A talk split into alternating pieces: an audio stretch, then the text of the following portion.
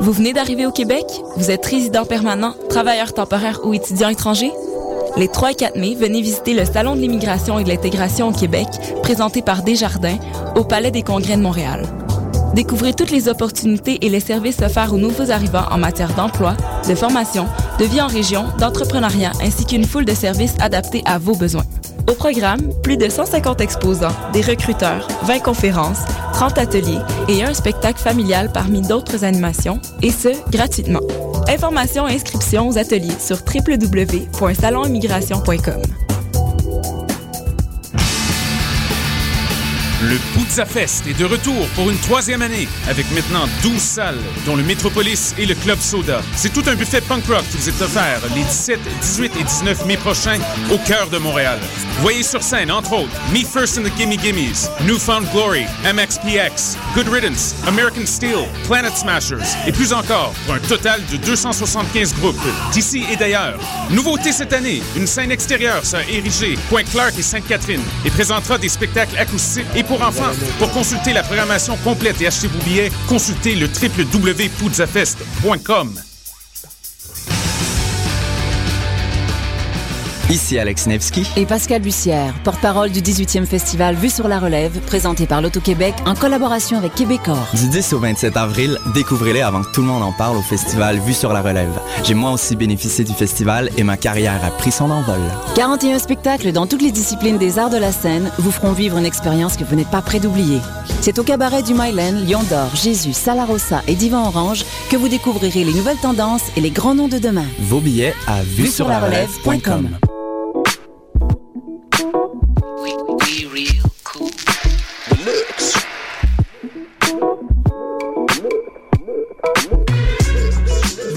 écoutez Choc FM, l'alternative urbaine.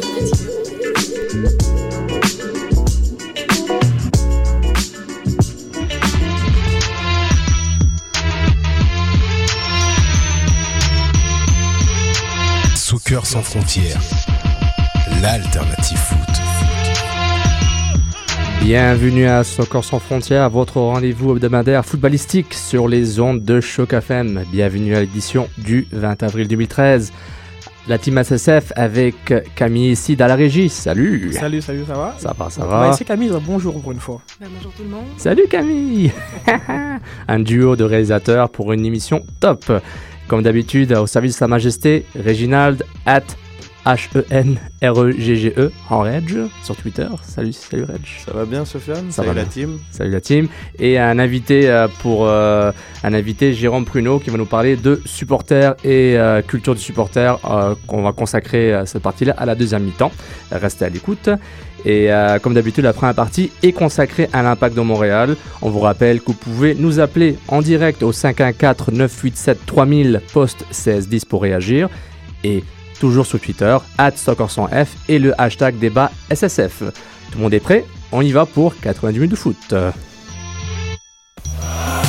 Soccer sans frontières, l'alternative foot. Merci. First touch is not a good one, and it's Di Maio.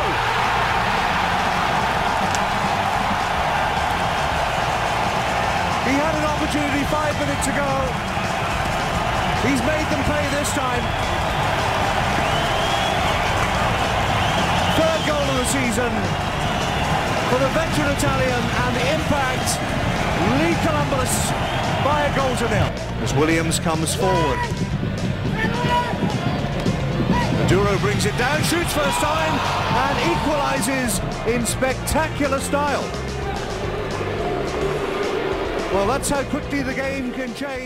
Et c'était les deux buts euh, pour le match d'ouverture de Stade Saputo de l'impact pour l'impact de Montréal, un match nul un partout contre les visiteurs de l'Ohio, le crew de Columbus. Euh, ben on, a, entendu les buts, on a vu que c'était Marco Di Vaio qui a marqué.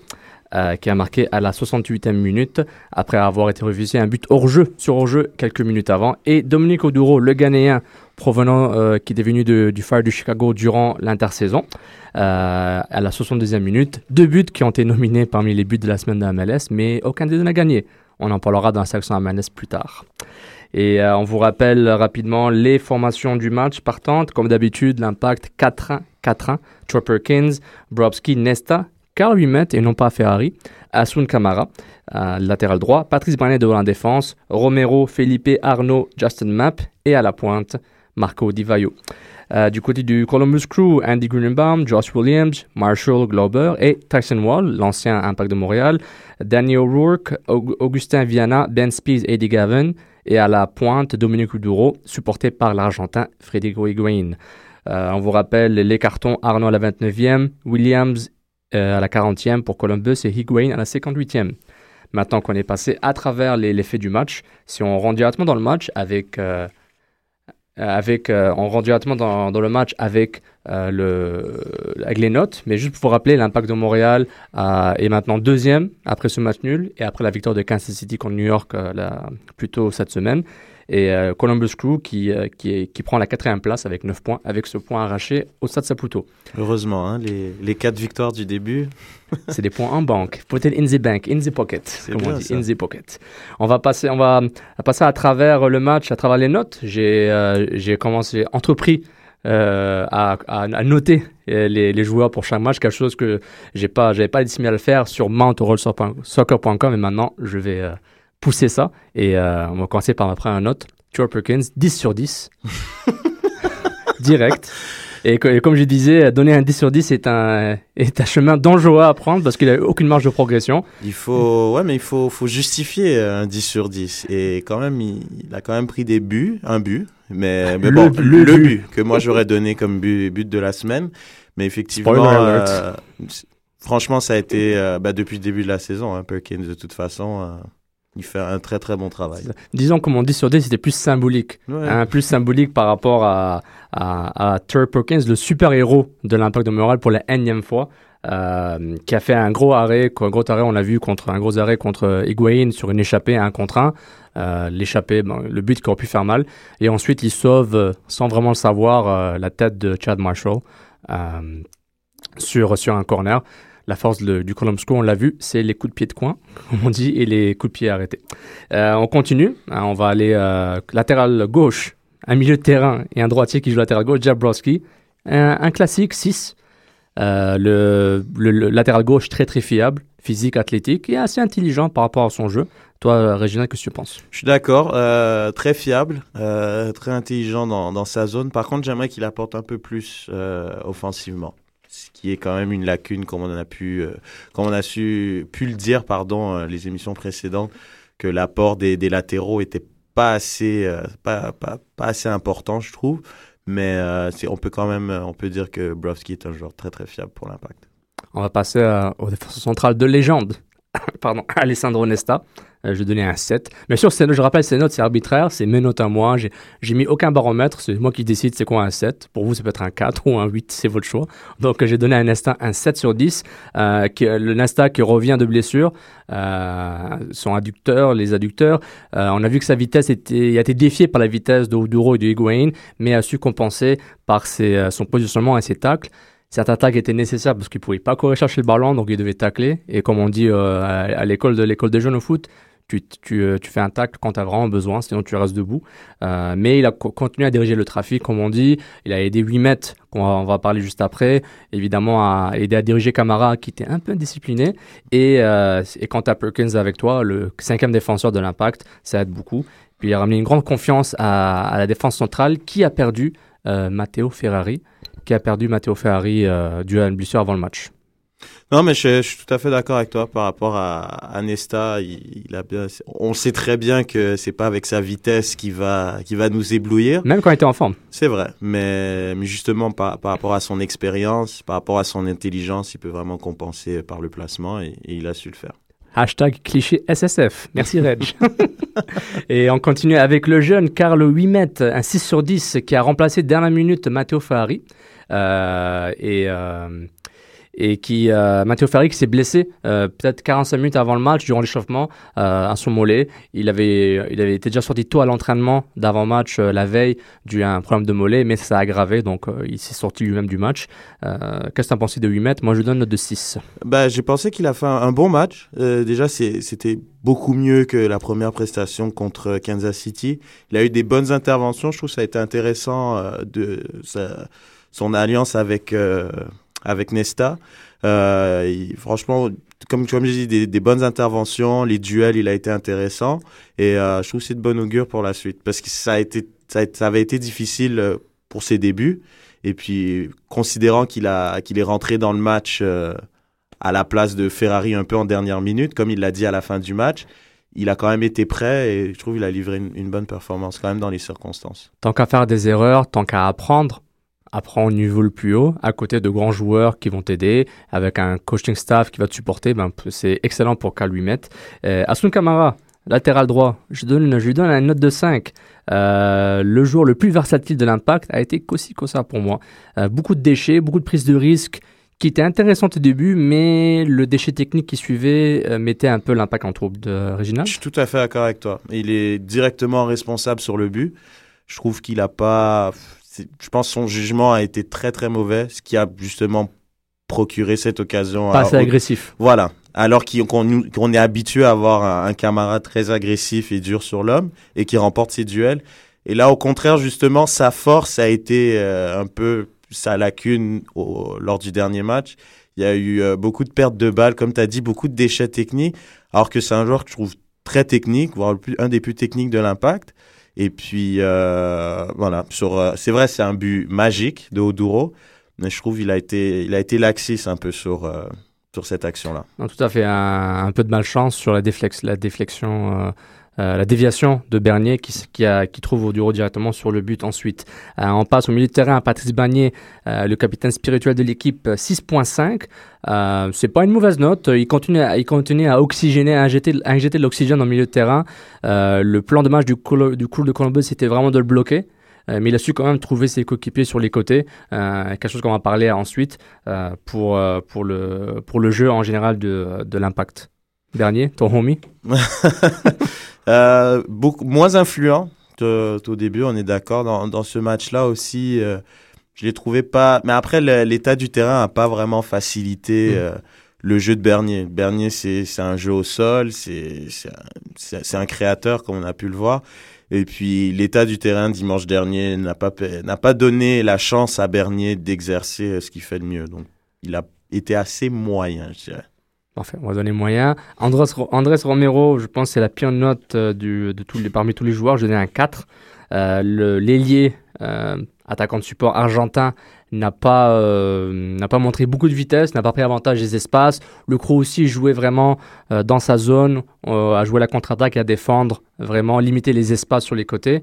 Et puis, euh, André Romero est un peu déçu, puis il a, lui- il a, il a admis lui-même que c'est, il s'attendait qu'il se fasse.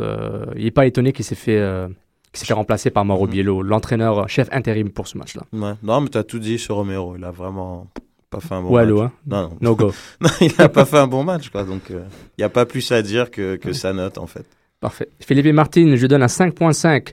Il a joué son meilleur match, entre guillemets, de la saison. Beaucoup plus impliqué cette fois. Euh, il a l'impact évidemment un peu plus de ballon, un peu- un peu plus de position de ballon. Et euh, il avait plus de touches, il avait l'air plus confiant. Il n'avait pas autant de déchets dans son jeu. Euh, on va pas se leurrer, il est, il est loin de, de sa forme en 2012, Mais une évolution. Une Mhm. évolution. Est-ce que tu as, comment tu as trouvé son apport un peu Bah, vers l'avant? plus, comme tu as dit, plus remuant. Il était plus en mouvement. Il, il- je l'avais trouvé mou euh, les matchs précédents. Aujourd'hui, euh, pardon, la, la semaine dernière, euh, lors du premier match au stade Saputo, justement, il a été plus en mouvement. Il avait plus le ballon, il touchait plus au ballon et on sait que c'est un joueur qui aime toucher le ballon le plus possible. Et euh, donc là, il a eu un peu plus d'influence dans le jeu. Mais comme j'avais dit cette semaine euh, sur Twitter, c'est le jeu de l'impact va quand Felipe va, parce que c'est quand même un joueur qui a beaucoup d'influence dans le jeu lorsqu'il est au top, lorsqu'il est bien euh, par rapport à, à ses aptitudes techniques. Et ça a été beaucoup mieux, mais tu as donné un 5,5.5 et c'est pas un hasard. C'est pas encore ça, mais c'est mieux. C'est mieux, exactement, excellent. Euh, Davy Arnaud, le capitaine, euh, j'ai pas grand chose à déclarer sur lui, à dire sur lui. Je trouve qu'il a fait un match correct et était plus ou moins invisible, c'est-à-dire qu'il n'a pas fait trop d'erreurs. Il a fait son, il a fait son taf, comme on dit. Euh, il a su aussi en deuxième mi-temps être plus impliqué sur les côtés. Il a joué un peu le jeu de play, au fait de playmaker sur, euh, sur le côté droit, à offrir le surnom avec Camara et ensuite Niassi qui est entré en deuxième mi-temps. Et puis euh, il est tout le temps présent, euh, quand il va tout le temps vers l'avant. Euh, ça s'ajoutait comme un comme euh, ajouter de- un surnombre dans la boîte, euh, parce que l'impact a besoin d'une présence physique quand tu joues contre Chad Marshall et Glauber, des, des gros gaillards qui, qui aiment l'impact, l'impact physique, euh, que Divayo avait du mal au début, euh, en première mi-temps. Et euh, je veux dire, un 5.5, bien quoi. Moi, c'est moi pas plus à rajouter. Généreux dans l'effort, comme d'habitude. Généreux dans l'effort. comme d'habitude. Non, c'est vrai, c'est c'est pas par ses aptitudes techniques qu'il va nous éblouir et je trouve bah il, mais a- il peut, mais il peut mais, euh, mais comme tu as dit dans ce match-là, il était pas très il a pas eu une grande influence quoi, il était plus invisible que toute autre chose mais il a pas nuit non plus. Donc à ce moment-là, tant que tu nuis pas, je vais pas te critiquer. Et le prochain, Justin Mapp, je lui donne un 6.5 pour, euh, euh, et non, et je trouve que c'est une bonne note pour lui, un 6.5. euh, je trouve que Mapp a joué un match assez complet. Je lui donne un 6.5 pour qu'il se donne un peu plus de, une petite marge de manœuvre pour progresser. Au niveau de la constance, le, plus 1 vient de la, la consistance dans son jeu. On aimerait voir ça sur plusieurs matchs. J'ai trouvé qu'il était le joueur le plus dangereux, disons, jusqu'à sa sortie. Euh, puis je, je trouvais qu'il a apporté beaucoup de choses. Il a pu défier les, les, les défenseurs de, du coup un contre un. Malheureusement, le hic était c'est le dernier geste. c'est la dernière geste, la Mm. dernière passe était souvent imprécise Mm. et ça a fait mal. euh, ça a fait mal au jeu de l'impact pour avoir des, sa dernière chance. C'est autant ces derniers 30 mètres qui font mal. Et Map, disons, sur les derniers 20 mètres pour faire la dernière passe, c'était un peu décevant. Euh, C'est pour ça que moi j'aurais peut-être pas donné un 6,5 par exemple. J'aurais donné c'est un mon, c'est mon baromètre. Je suis d'accord, je suis d'accord. Mais c'est, c'est, je trouve, que c'est, c'est juste par rapport à, à justement cette imprécision dans le dernier geste. Et justement, le dernier Oui. geste, c'est, c'est là que c'est important pour donner le bon ballon à Divayo pour qu'il puisse se retrouver dans une bonne position pour faire la différence. Et il a failli à cette, à ce moment de, de, dans ces situations de jeu-là. Donc c'est pour ça que j'aurais donné une note un peu plus faible. Mais je trouve que c'est, c'est de bon augure pour la suite. Il peut, on voit que c'est quelqu'un qui, qui a, qui a un aspect assez créatif et qui peut créer des trucs intéressants pour l'impact. Il est quand même critiqué très souvent, mais bon, j'ai l'impression il, il, il peut apporter un peu plus. À- moi, moi, je la l'appelle, euh, moi je dis euh, Justin Map euh, mal aimé euh, malgré lui, Mm. euh, parce que il, il a une sorte de, de ce- ce- cette image d'être un joueur qui, tout, qui joue juste, qui a, un- qui a le tonus pour jouer 60 minutes, il est imprécis dans la passe, etc., etc.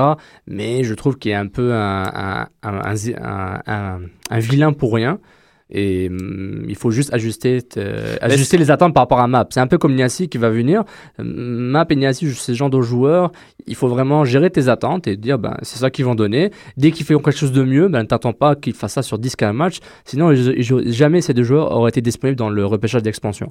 Donc, c'est des choses à apprendre. Mais c'est le genre de joueur, Map, c'est un joueur, c'est le genre de joueur qui est frustrant. C'est un joueur qui, qui, qui t'amène dans, dans une bonne position. Il, tu pars du milieu, il se retrouve dans la zone dangereuse. Et, à part, et au moment où tu t'attends à ce qu'il fasse la belle passe, le bon tir ou la bonne prise de décision, ben c'est là qu'il Il te déçoit. Voilà, c'est à ce moment-là qu'il déçoit. C'est dommage parce qu'il sa- il, il, amène l'équipe et il s'amène dans cette position-là. Puis à la fin, c'est décevant. Donc c'est pour ça qu'à chaque fois, il y a, c'est récurrent. Dans son cas, on va toujours, toujours le critiquer parce qu'il nous, qu'il nous, nous vend un peu de rêve pour à la fin nous décevoir. c'est un peu ça. Il faut un peu de rêve. Et puis euh, le prochain, Marco Di Vaio, je vais donner euh, un 7.5. Euh, je trouve qu'il est de plus en plus... Euh, il est en met en forme physique et mentale aussi. On voit son langage corporel plus de plus, de plus en plus positif. Toujours les hors-jeux, mais ça, ça, ça fait partie de son rôle. Il a trouvé des espaces entre les lignes et entre les joueurs du crew. Euh, dès qu'il... c'est quelque chose que les crews ont du mal à, à contrer. Donc euh, le jeu physique, ça les arrange, mais si tu joues avec du mouvement et des passes au sol, euh, ça fait, euh, c'est un avantage par rapport au crew. Euh, et puis un but magnifique. Réginald Non, je suis d'accord avec toi. C'est troisième but de la saison, un très beau but, candidat au but de la semaine. Et j'ai trouvé que c'était pas, comme tu as dit, entre le fait qu'il soit très souvent entre les lignes, ça a montré qu'il était beaucoup plus en mouvement qu'à l'habitude. Et comme tu dis son langage corporel aussi. Donc le fait de d'être plus en mouvement, il a donc été plus dangereux, plus disponible et c'est c'est ce qu'il y a de mieux pour l'impact quoi que, que notre attaquant de pointe, notre DP soit dans des meilleures conditions possibles, bah, tant mieux. Exactement. Et le prochain, Sanan Niassi qui est rentré en deuxième mi-temps. Euh, un autre dans la catégorie euh, j'aime, j'aime pas, euh, par rapport à son, son inconstance. il a apporté sa vitesse de, durant les 30-40 dernières minutes du match, quelque chose qui qu'on a vu que c'était sa force. Il a pu garder les défenses de, du crew reculer un peu par rapport à sa vitesse. Et, et malheureusement, bon, il déçoit dans son finishing, mais continue à être une menace. Je lui donne un, un 6. Hmm. Un, Bah, 6, un 6 pour 30-40 minutes, c'est c'est ça, qui, euh, c'est ça que je trouve intéressant. C'est quand même bien, bien noté pour un joueur qui joue euh, aussi peu. Mais, mais, mais on sait que c'est dans ce moment-là qu'il apporte le plus, c'est en, en rentrant. euh, Et de toute façon, tu peux pas discuter les notes de Sofiane. C'est vrai. Non, non, non, tu, peux donner tes notes, puis on fait la moyenne.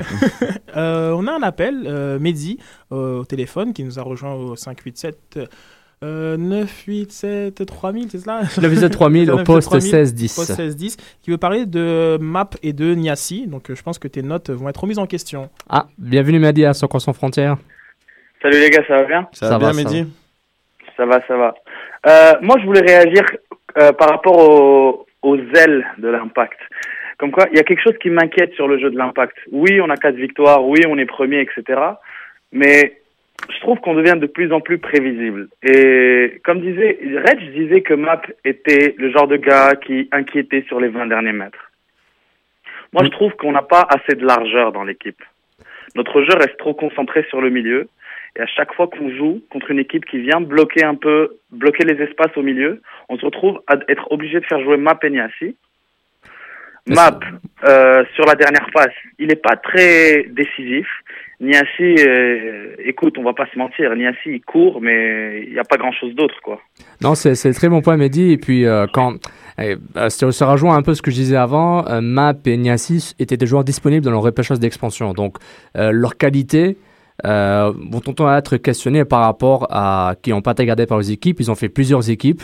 Auparavant, Niassis était à Seattle, Colorado. Justin Map a commencé à Chicago et ensuite euh, a fait Adelphi, une équipe d'expansion en 2011. Donc, euh, lui, il connaît des équipes d'expansion. Et ce c'est un très bon point. L'impact est prévisible. Patrice Bernier l'a dit euh, très tôt dans la saison, malgré les quatre victoires de suite, que le jeu par le milieu, euh, à un moment, va, va commencer à souffrir. Surtout que Philippe a beaucoup de mal. Et sur les côtés, oui, euh, quand on voit Camara, Camara qui fait l'effort, évidemment, il a des intentions du club pour faire monter les latéraux, comme Camara et Browski. Mais euh, c'est plus par rapport à la maturité de l'équipe et à la qualité du joueur. Je pense pas que le banc est assez profond. Bah, on l'a Et, dit. et c'est peut-être les, jeunes aussi, les jeunes Tissot Eh. et Blake Smith.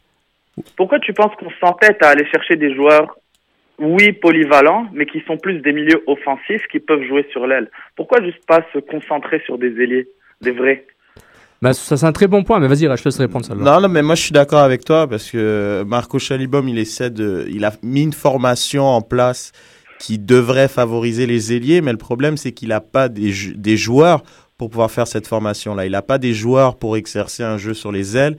Les latéraux, ils apportent pas assez offensivement et les, les, les, les milieux excentrés, ils sont, ils sont beaucoup trop lents. Donc moi je pense qu'avec les joueurs qu'il a, il devrait faire une formation beaucoup plus centrale.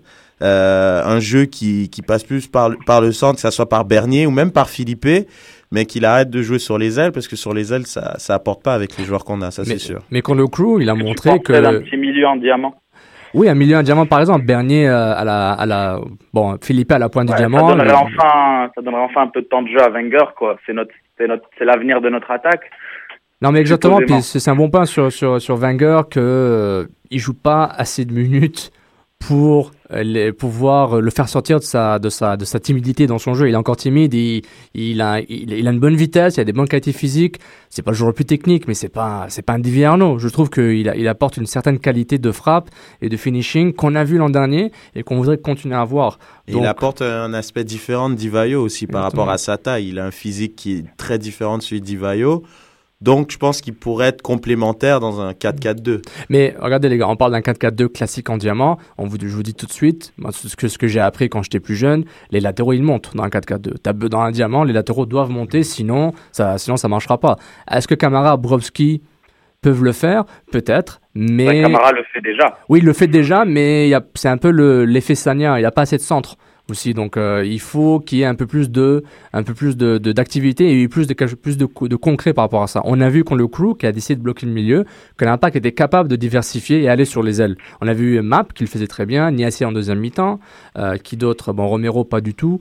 Puis il y avait aussi euh, ben, Arnaud aussi. Arnaud a, un peu apporté. Maxime Tissot. Maxime Tissot en deuxième mi-temps, il a joué 10 minutes assez intéressantes. Il a apporté dans ces 10 minutes, je trouve. Exactement. Intéressant. Exactement. On parle de vitesse. Donc on a Maxime Tissot, le jeune, Blake Smith qui peut apporter aussi.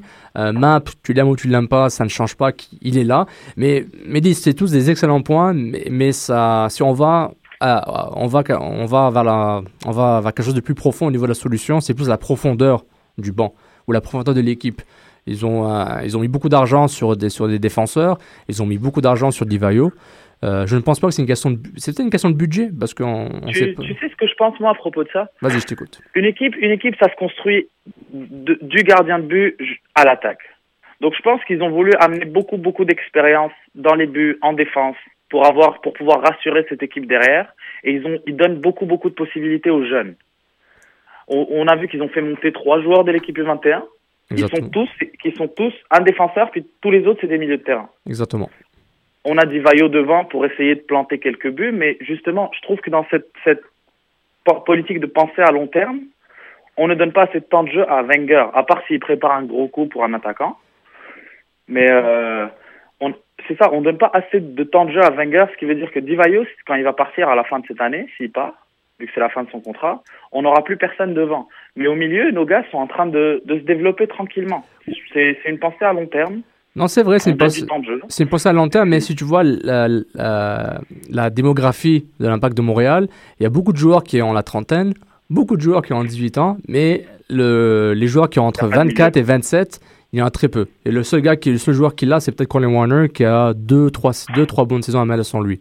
Et qui sur le banc, je trouve que c'est un bon joueur. Donc on voit vraiment le gap entre les plus vieux et les plus jeunes, puisqu'il est entre, bah, Justin Map en fait a 28 ans, si vous le savez pas, il a l'air vieux mais a 28-29 ans, donc il rentre un peu dans ce moule de plus ou moins jeune, et Niassi aussi qui a 26 ans, mais il y a très peu de joueurs core de l'équipe qui ont cet âge euh, euh, où tu peux, te permettre d'avoir le physique et, le technique en même temps, du moins par rapport à la menace. Donc c'est peut-être un point à regarder aussi.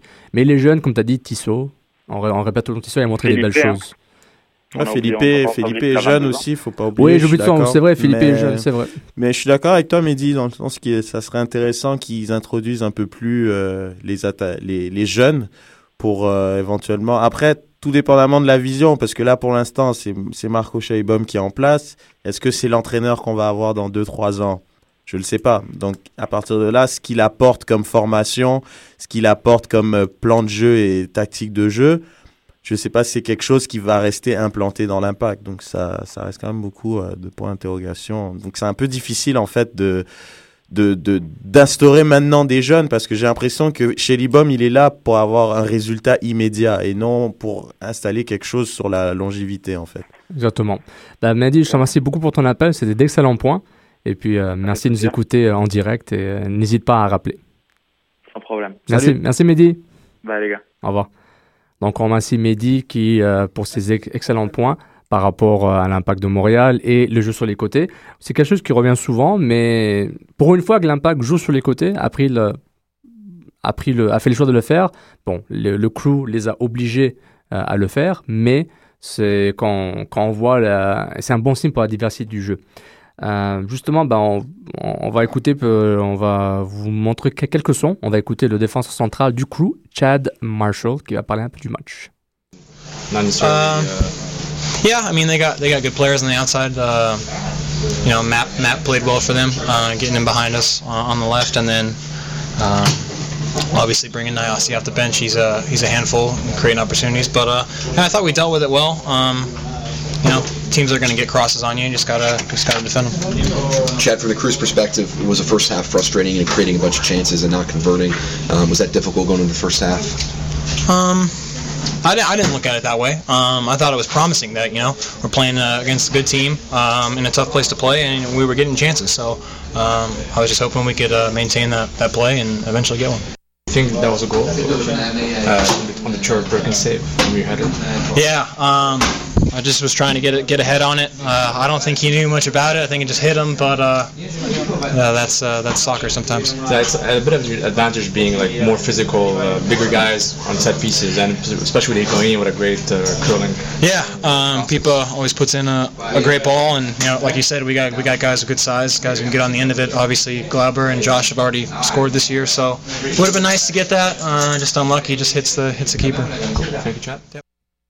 Et c'était Chad Marshall du euh, défense centrale du crew de Columbus euh, qui, a, qui a avoué les bons efforts sur les côtés de l'impact de Montréal, mais ils ont su aussi euh, bloquer beaucoup de, chances de marquer. Ensuite, j'ai, on a eu la chance de parler à Nick DeSantis, le directeur sportif de l'impact, qui va nous parler un peu du match et aussi un peu de la prochaine Coupe Amway contre le Toronto FC. Yeah, I mean they got they got good players on the outside. Uh, you know, Matt, Matt played well for them, uh, getting in behind us on the line. Désolé, c'est un problème technique. C'est, euh, on va faire jouer le Nick DeSantis dans deux secondes. Euh, bah, dès que c'est prêt, on, on, va, on va le faire jouer. Euh, bah, en fait, nouvelle de l'impact, en fait. On va passer directement à ça. Nick DeSantis, on avait parlé. Euh, au moment du match, Daniel Paponi n'était pas encore euh, signé officiellement à l'Impact, mais depuis, euh, s'est joint à l'Impact sur euh, via près de un an euh, du club italien Bologne FC, FC Bologna, et des, pardon.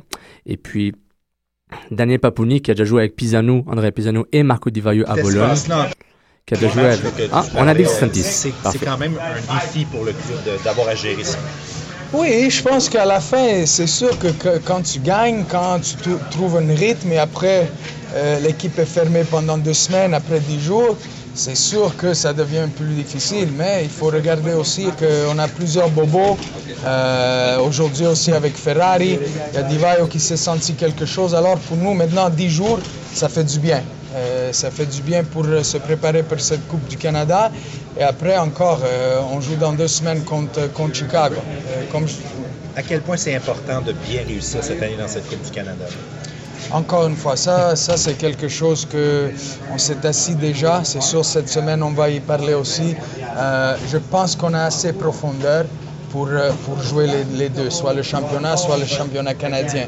Mais il faut reconnaître aussi que, euh, vous le voyez, que la concentration sur, sur ce championnat, de, vraiment euh, donner tout pour, pour rentrer dans les séries, euh, c'est sûr, c'est un objectif principal. Sûr. Est-ce que ça va vous obliger à vous activer, activer un petit peu plus dans le marché des transferts pour des joueurs libres, pour la profondeur des joueurs à laisser, ou vraiment la profondeur est là? Non, je pense que la profondeur est là. Euh, c'est sûr qu'il faut toujours continuer à voir euh, qu'est-ce qu'il y a disponible, mais euh, on a quand même assez de profondeur. Il y a beaucoup de joueurs qui n'ont pas eu assez de minutes cette année, ou même l'année passée, ils ont montré qu'ils étaient du niveau.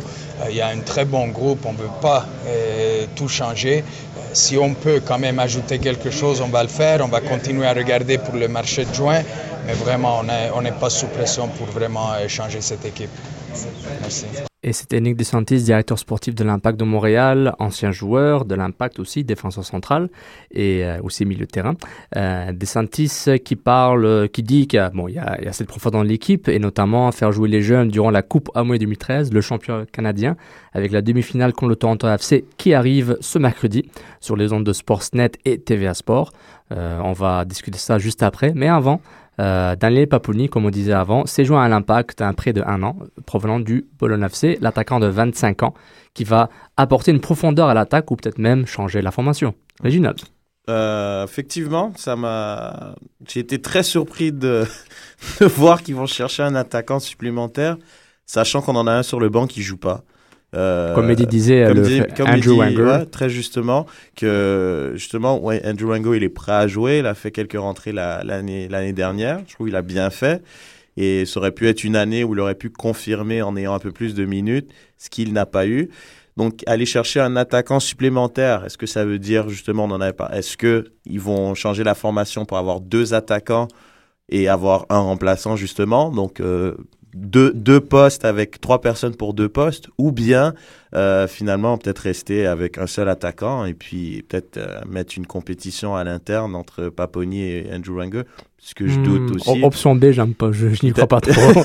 T'y crois pas trop? J'y crois pas trop, non. Mais après, euh, Paponi a, a une, a une petite connexion euh, avec que ça soit Pisanu, que ça soit avec Surtout Divayo. Surtout, Surtout. Divayo. Donc, est-ce que les associer les deux, les deux euh, ensemble, est-ce que ça pourrait être Ce intéressant? Serait intéressant, par exemple, bon, si tu joues avec deux attaquants, ma préférence originale, hein, coach Reg pour deux secondes, Hmm. euh, est-ce que tu joues les attaquants à l'horizontale ou à la verticale? Est-ce qu'ils sont l'un derrière l'autre ou ils sont alignés? Euh, mais ils sont, ils sont alignés parce qu'ils ont le même profil. J'aurais été un derrière l'autre si ça avait été Wenger par rapport à sa taille et par rapport à son physique qui est différent de celui de Divayo. Mais étant donné que Paponi et Divayo ont sensiblement le même physique, Oui, ils ont sans le même physique, mais, euh, euh, mais Paponi avec, avec, son, avec son âge. Hmm. Et puis, on, on l'a vu jouer un match amical euh, quand l'Impact est parti en Italie. Il a marqué un but contre l'Impact. Il y a peut-être, euh, quand on dit la maladie physique, ben, du monde est aussi physique. Et Paponi n'est pas nécessairement un, un joueur de finesse 100%. C'est pas un Justin Map, disons, hein, dans, Ah, dans, dans son, dans, son, dans son effort physique. Il se peut qu'il ait un peu plus d'impact. Et comme il est jeune, il pourrait euh, étonner plus d'un par rapport à son style, mais c'est à voir. Il faut Mm. qu'on le voit jouer. Et les entraînements, c'est pas assez, mais on l'a souvent, euh, souvent proclamé à travers les entraînements qu'il a, il frappe une bonne frappe des deux pieds, euh, il, a une, il court, euh, il a une, une, intu- une intelligence de jeu qui peut aider l'équipe par, sa, par son côté versatile un peu, et Divayo va en profiter. Est-ce que Divayo va jouer un peu excentré? Est-ce que Divayo, déjà Divayo aura moins de pressing à faire Il aura juste la moitié du terrain au lieu d'avoir tout le terrain à presser. Donc euh, c'est une des forces d'avoir deux attaquants, tu as plus de couverture sur le pressing, même si c'est pas actif, au moins un- cou- tu couvres les zones au moins, un minimum. Mm. Donc quelque chose que tu as fait beaucoup, Reg, à- Ouais. à l'UCAM. Exact. Beaucoup de pressing. Mais, mais c'est vrai, mais avec deux attaquants, c'est vrai que tu maximises tes chances, même quand il y a un centre. Euh, tu as, tout de suite une, euh, le, le double des personnes pour recevoir ce centre dans la surface. Donc ça devient intéressant, mais qui dit un attaquant de plus, euh, logiquement dit un milieu de terrain en moins. Qui va écoper? Moi je dirais que je pense que ça va être Felipe si jamais... il- Sur le banc? Bah je pense, Tu, parce tu, que... tu enlèverais pas Romero avant? Ah bah oui, mais après Romero c'est un petit peu particulier parce que je sais pas s'il est vraiment tout le temps titulaire, je sais pas. Je... bah, Dans la formation, Ouais. avec 5 milieux de terrain ou 5 joueurs, euh, un attaquant à l'avant, mon Romero serait l'option. En fait, tu as deux postes, trois joueurs pour, trois joueurs pour deux postes. Map, euh, euh, Pisano et Romero Mhm. pour les deux côtés. Bon, en fait, quatre. Niassi, excusez-moi. Ouais, exact. Niassi. Et euh, bon, euh, peut-être Paponi jouerait un, un rôle plus excentré. Est-ce qu'il va y avoir plus de courses? On ne sait pas. On va voir déjà. Est-ce qu'il va jouer justement durant la, pre- la- la- le match, les matchs allés des demi-finales de la Coupe 1 2013 pour gagner la fameuse euh, Coupe des Voyageurs, Voyagers Cup? Euh, J'espère qui- vraiment qu'il va faire tourner là. Parce que... ben, dé- ben, déjà, il a confirmé que Evan Bush va commencer le ça, match. c'est une donc, c'est, il joue les deux matchs aller-retour. c'est Et euh, peut-être est-ce qu'on va voir Colin Warner, Callum Mallas, euh, Andrew Wenger Blake aussi, Blake, euh, Blake Smith, Andrew Wenger. On espère vous les voir jouer. Maxime Tissot peut-être, commencer comme latéral gauche, donner un peu de Carl repos. Wimet va avoir un peu plus de minutes aussi. Exactement, c'est intéressant euh, de voir ça. Puis aussi, bon, l'impact va pas aussi se dénuder euh, totalement par rapport à Toronto, qui va vouloir établir chez eux un jeu et vouloir gagner. Parce que, comme tu as dit, les trophées, c'est important. Et euh, l'impact a connu, a été, s'est mis sur la carte mondiale avec ce fameux quart de finale contre Santos Laguna en Ligue des champions de la CONCACAF. Et pour y arriver, il faut que tu gagnes la Coupe des Voyageurs, il faut que tu battes Toronto en demi-finale, puis aussi il faut que tu battes le gagnant entre Vancouver et Edmonton dans l'autre demi-finale. Donc, faut battre Vancouver, quoi. ah, euh, on- t- Vancouver n'a pas encore gagné la Coupe des Voyageurs une fois. Donc, euh, c'est entre Montréal et Toronto pour le moment. Est-ce que. Ouais, mais Edmonton va pas en finale. En finale. Ouais, c'est vrai. Alors, c'est ça. possible. Donc le match, ça sera contre Vancouver, quoi qu'il arrive. Exactement. On va espérer. Pour l'impact de Montréal. Et puis, euh, ben, je pense que ça va conclure euh, l'impact de Montréal. On vous rappelle le prochain match est mercredi, la Coupe Amway 2013 contre le Toronto FC. Et ensuite, euh, le, le, euh, le 24 contre le Chicago, le Fire du Chicago qui arrive au Stade Saputo. Une équipe qui retrouve un peu, plus de jambes dernièrement. Ça conclut l'impact de Montréal. Vous, vous nous trouvez sur mountroyalsoccer.com pour vos nouvelles impacts. Et on va directement à la MLS.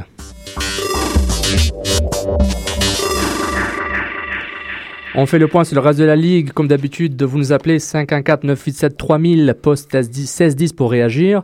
Euh, on va passer par euh, le top 3 et le bottom 3 de la MLS dans chaque conférence.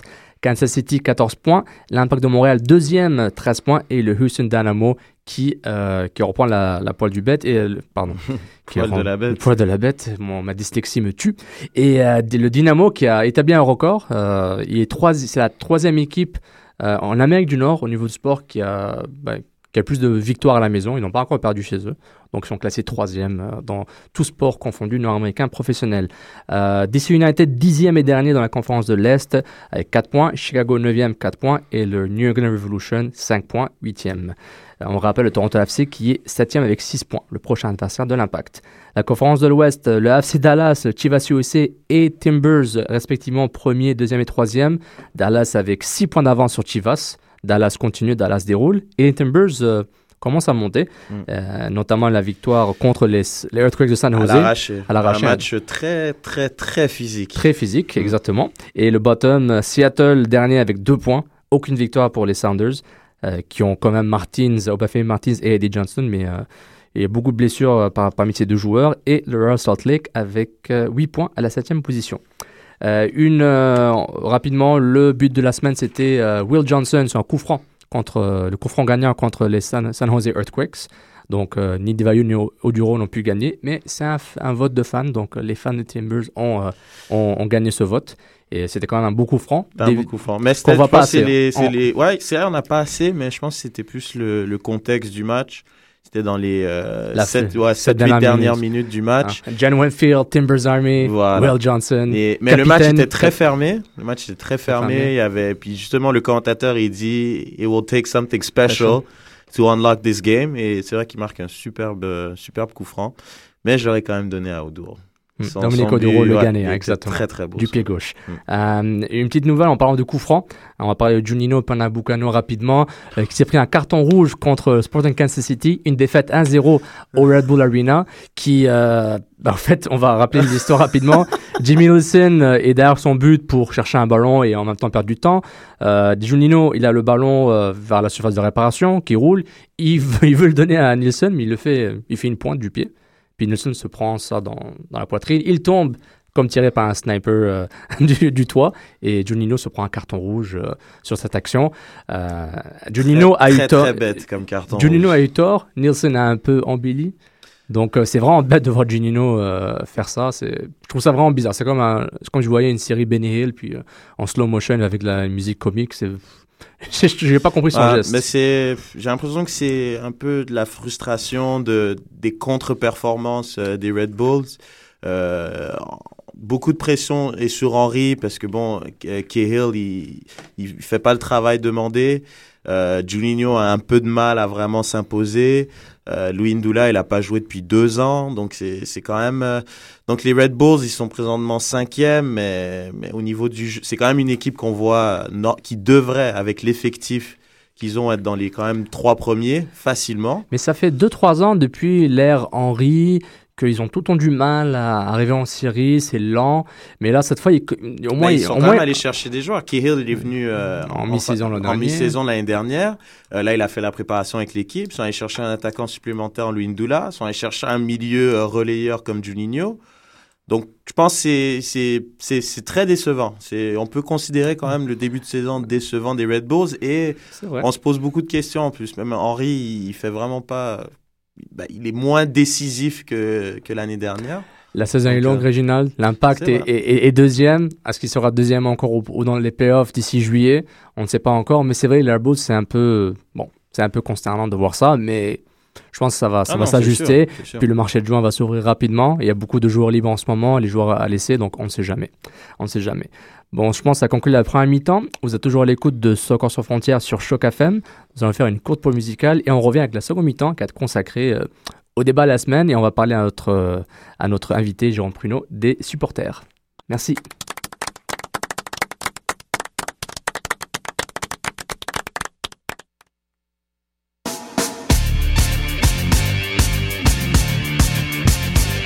C'est pas des fariboles, vous vouliez un symbole? Courir Marqué en est une autre, jouer voilà le mot si possible avec les autres. J'exprime la vie qui vaut lui souffle dans le dos.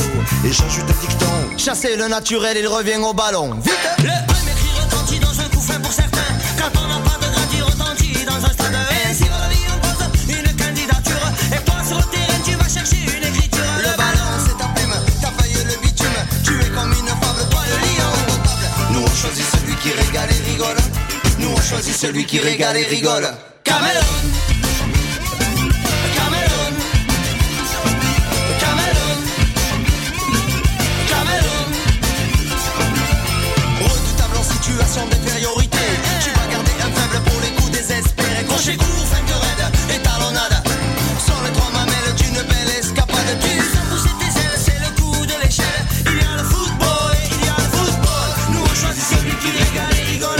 Nous on choisit celui qui régale et rigole. Cameroun. Cameroun. Cameroun. Cameroun. À ce jeu, le délit de sang n'existe pas. À part quelques égoïstes ici, on ne joue pas pour soi. Quelle que soit ta couleur, un jour des costumes clairs. Ça pourra changer. Ih, rapaziada, tem uma paradinha pra gente fazer aí. Um samba, um futebol, pra gente bater uma bola. Vamos nessa! Ei, compadre, quem é que chegou aí pra cantar esse samba aí? Com licença, tô chegando, parceiro. Tô chegando também. Todo mundo pensa, esse papo sempre rola. Trabalho é o que compensa, se formar, sair da escola. Mas eu faço a diferença. E que diferença, Entre campo e não sola. Tô chegando, dá licença. Tô no samba e tô na bola. Eu sou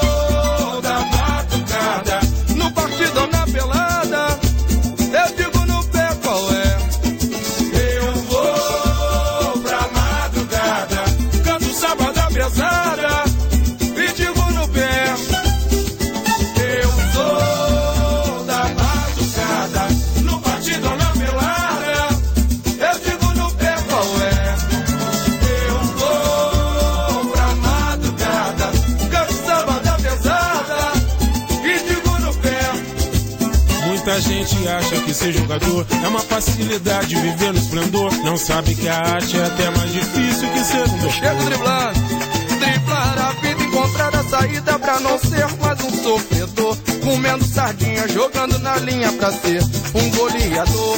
Driblar a vida, encontrar a saída pra não ser mais um sofredor. Comendo sardinha, jogando na linha pra ser que sou. Vamos lá na cabeça, Ronaldo.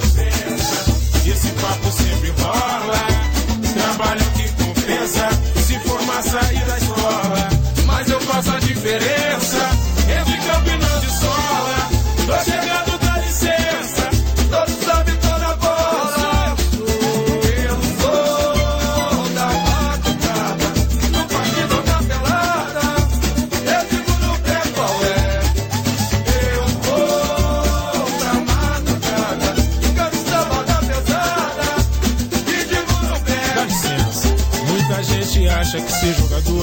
Facilidade viver no esplendor. Não sabe que a arte é até mais difícil que ser um doutor. Driblar a vida, encontrar a saída pra não ser mais um sofredor. Comendo sardinha, jogando na linha pra ser o quê? Um goleador. Driblar a vida, encontrar a saída pra não ser mais um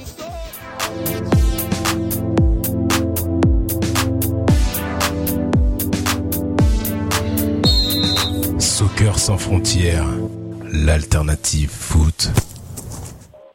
Bienvenue, bienvenue pour la deuxième partie de ce cœur sans frontières. Vous êtes toujours à l'écoute de l'alternative foot sur les ondes de Choc FM. On va accueillir Julien depuis Paris. Julien, est-ce que tu es avec nous? Euh, je suis toujours là, je suis toujours là. Salut Toujours là? Ça fait quand même un petit moment que dont t'avais plus en ondes. Hein C'est vrai. C'est vrai, mais je vous ai écouté euh, de, depuis, euh, depuis la Suisse. Donc, Depuis la. Suisse, exactement. Où tu étais parti te, te, te réfugier comme, euh, comme, euh, comme des capitaux. non, euh, et Julien, c'est le Zlatan des, des chroniqueurs. Il est là pour juste la Ligue des Champions, quoi. Que les gros matchs. S'il te plaît, fais, fais les mentir, parce que les gros matchs et Zlatan. Hein. Oui, tout à fait, exactement. Exactement. Donc c'était une euh, belle première partie d'émission euh, comme d'habitude. Et euh, petit, petit scoop, petit scoop, euh, nous serons euh, maintenant disponibles les mercredis, les mercredis à partir de 18h, de 18h à 18h30 pour une 30 minutes exclusivement consacrée euh, à vos bleus, à l'impact de Montréal. Bien entendu, on maintient euh, cette- c'est notre rendez-vous euh, du week-end le samedi de 13h à 14h où il y aura des débats, et peut-être un peu, un peu des débats MLS, sympa quand, quand, quand la- le, le sujet le, le- le voudra, mais exclu. Soccer sans frontières dès la fin du mois, le 29 avril. euh, À partir de la semaine du 29. Exactement.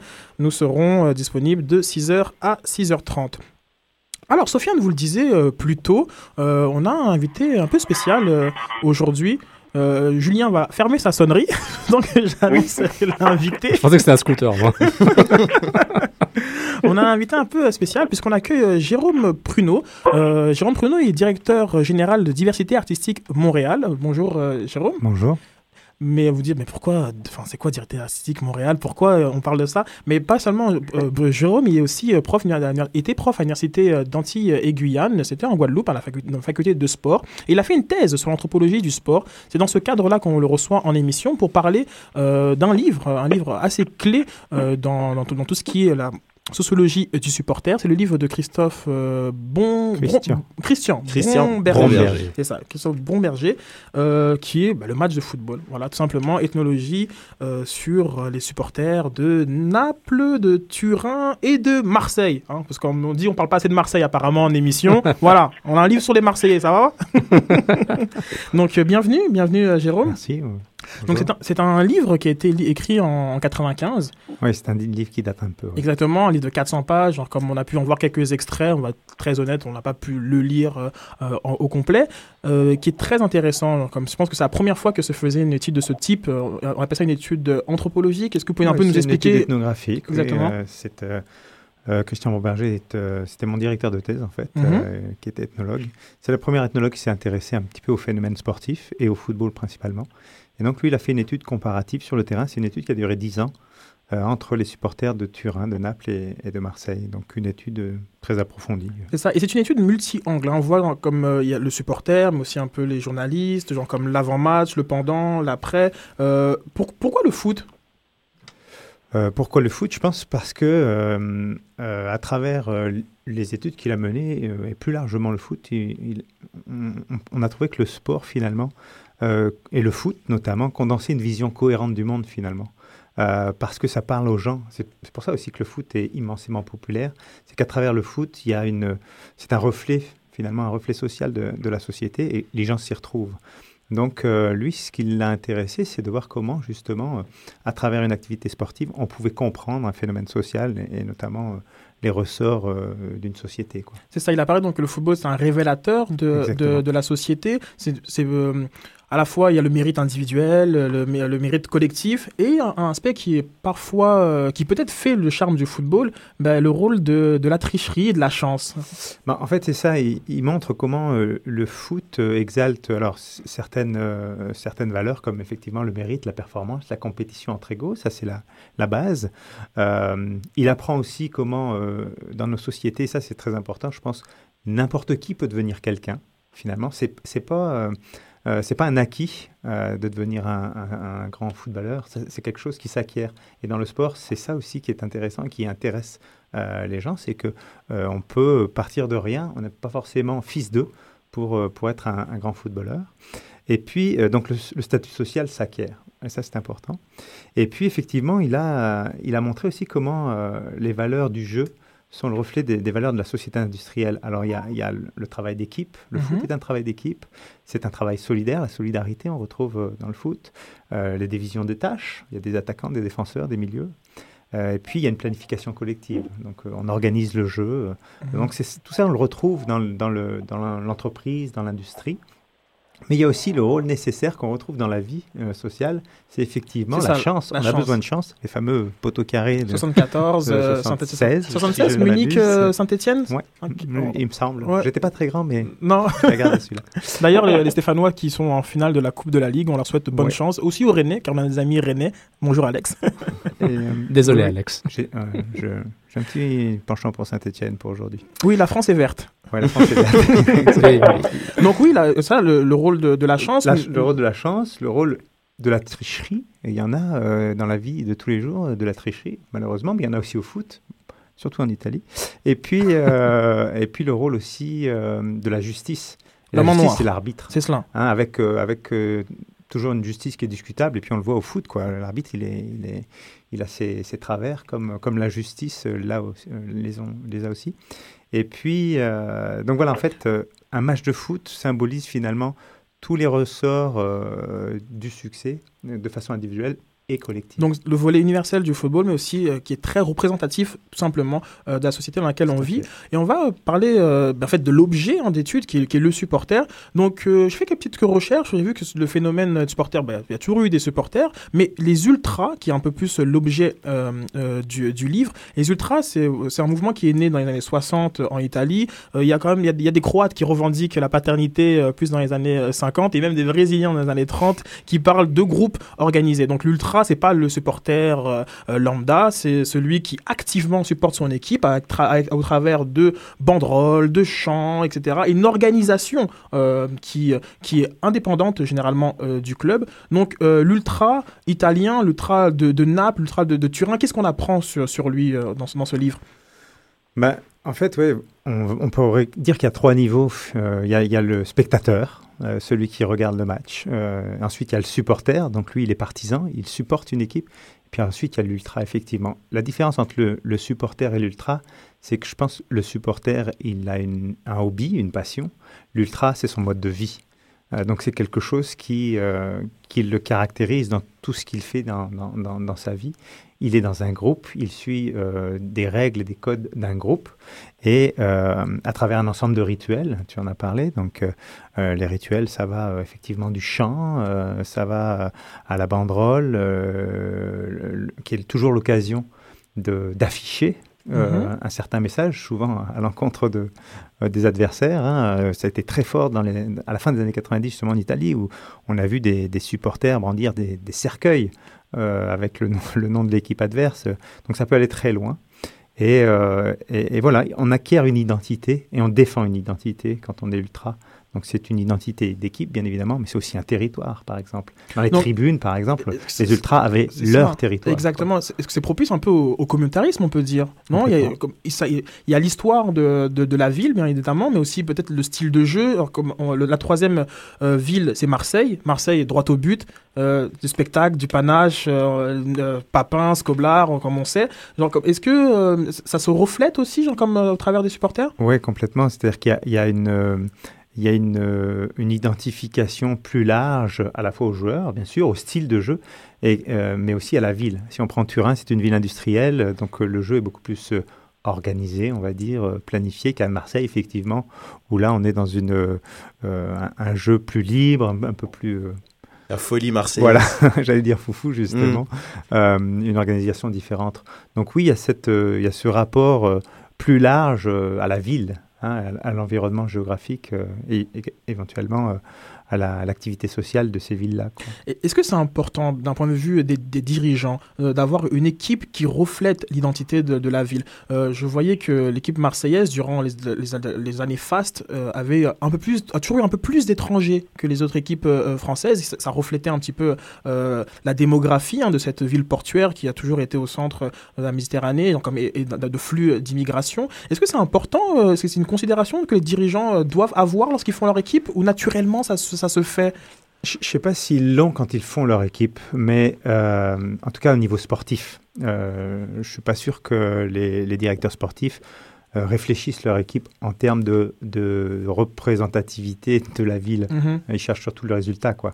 Mais il y a quand même cette, cet esprit qu'à un moment donné, le foot ou l'équipe doit refléter, représenter la ville. Pourquoi? Parce que sans identification, pas de supporters.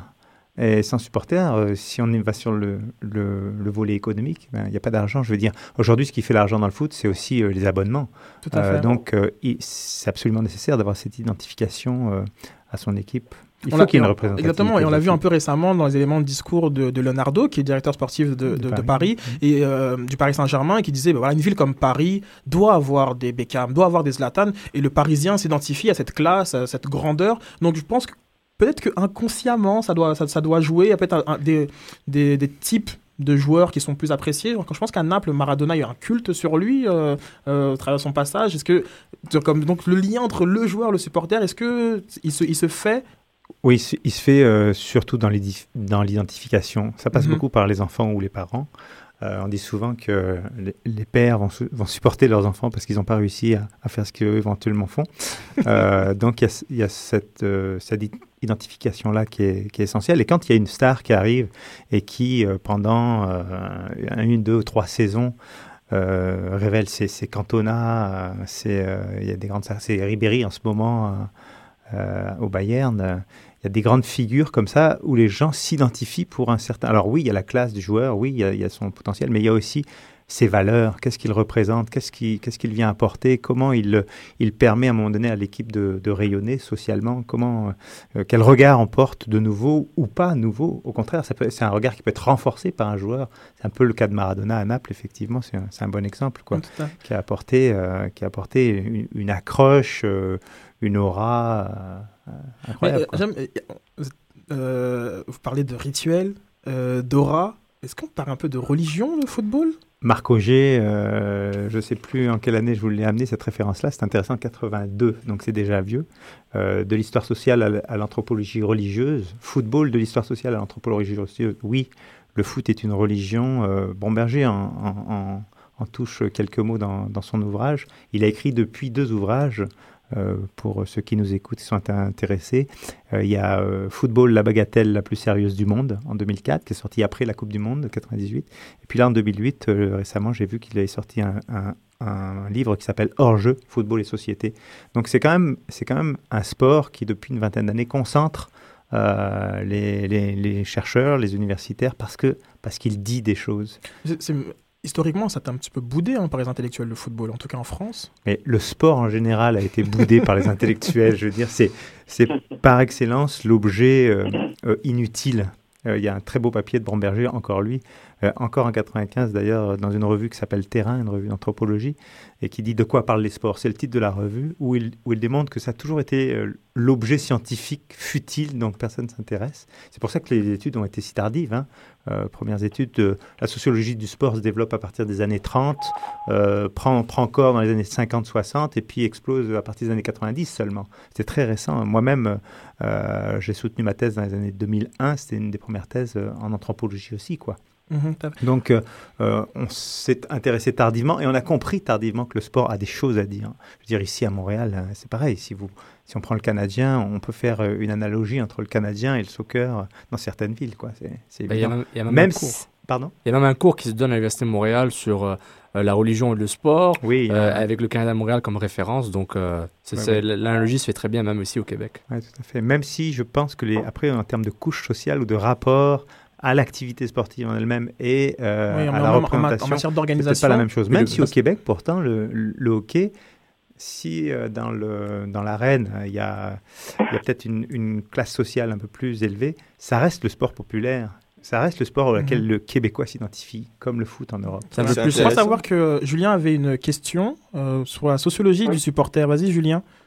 C'est ça. En fait, euh, ça- ce qui m'intéressait surtout dans, dans ce livre, en fait, c'était qu'au en fait, j'ai- aujourd'hui, je me suis demandé si euh, le pouvoir qu'on donnait aux supporters, parfois, en tout cas la place qui était donnée, elle n'était pas par- parfois dangereuse, en fait, avec cette frontière où la passion du supporter prendrait le pas sur la raison euh, de, de l'être humain, en fait. On a l'impression que maintenant, chaque supporter se sent investi d'une mission propre à son club et qui, euh, ben, qui lui semblerait normal d'aller dans les, dans les vestiaires à la fin d'un match et de venir huer, voire euh, ben, s'en prendre à s'en prendre au mo- enfin venir à se battre avec les joueurs. Donc voilà, j'ai l'impression que cette frontière là, euh, elle est parfois euh, ben, assez fine en fait, et on passe tout, de suite du, supporter pour supporter, enfin selon moi, hein, euh, à quelqu'un qui qui aurait investi, je sais pas, de l'argent ou quoi que ce soit, ou qui voudrait des résultats quoi qu'il advienne. Je pense que la frontière, elle a été dépassée à, à la fin des années 90 et puis à la première moitié des années 2000 avec le hooliganisme, où justement, à un moment donné, euh, euh, la raison, euh, comme tu dis, Julien, a été dépassée. quoi. C'est-à-dire qu'il y a eu, on, on va dans le, l'identification est tellement forte qu'on va euh, dans toutes les bagarres. Dans, dans les- en Angleterre, il y en a eu beaucoup entre supporters qui ont amené des morts à Paris aussi. Enfin, je veux dire, partout, dans toutes les places. Et encore aujourd'hui en Amérique du Sud, c'est, c'est, c'est impressionnant, quoi. Euh, donc, je parlais oui, plus d'un fonctionnement. Ah, excuse-moi, couper, je parlais juste d'un fonctionnement en interne, c'est-à-dire propre au club en fait.